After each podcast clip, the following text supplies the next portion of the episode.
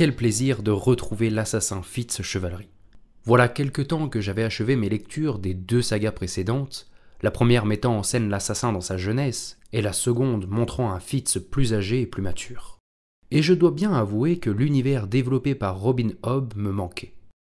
Un univers certes magique, issu de la fantaisie, et pourtant si palpable, si crédible, qu'il est difficile de ne pas croire aux personnages qui évoluent dans les six duchés. Pour ma part, je me suis lancé dans cette nouvelle saga avec la première intégrale du Fou et de l'Assassin, parue aux éditions J'ai lu en août 2021.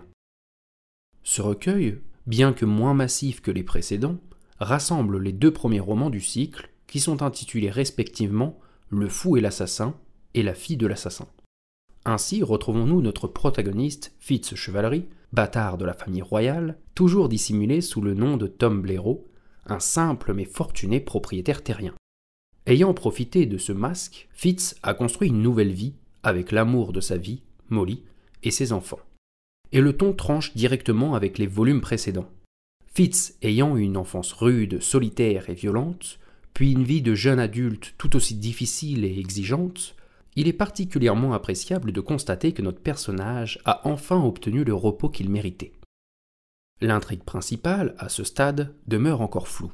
Mais comme le titre de l'œuvre l'indique, L'histoire remet en scène un autre protagoniste qui semblait pourtant avoir disparu, le fou, aussi connu sous le nom d'Ambre dans la saga des aventuriers de la mer de la même autrice.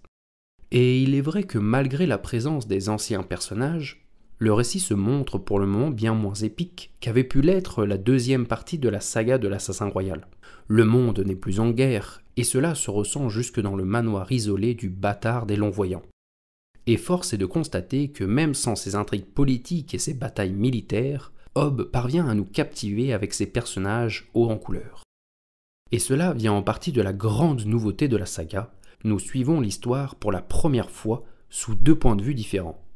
Bien que Fitz demeure le narrateur principal, du moins sur la première partie de l'intégrale, Hobbes nous fournit par la suite un second narrateur qui n'est autre que la fille de Tom Blaireau.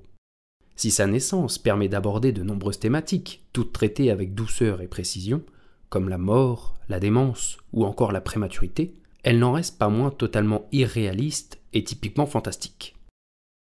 Abeille, puisque tel est son nom, est un personnage attachant, particulièrement différent des autres et passionnant à suivre. Si nous avons connu Fitz Chevalerie comme un père absent avec Horty, sa première fille, comme un père tolérant avec Heur, ou encore comme un père responsable avec devoir, nous le voyons encore sous un nouvel angle ici. Le père protecteur, le père loup, comme l'appelle Abeille.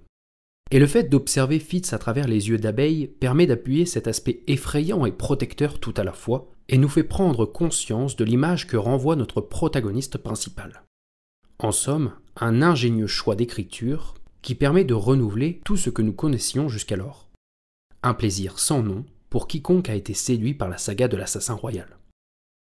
Finalement, ce n'est qu'à la fin du deuxième volume que l'intrigue principale s'accélère. Nous entrevoyons la suite des événements et les futures péripéties et épreuves que devront surmonter nos personnages. À l'inverse de ces deux volumes, plus intimistes, la suite s'annonce plus grandiose et plus sanglante. Tom devra-t-il revêtir la cape de l'assassin qu'il fut autrefois? Il me tarde de le découvrir. Les prochains ouvrages sont d'ailleurs déjà publiés, également sous le format d'intégrale aux éditions J'ai lu.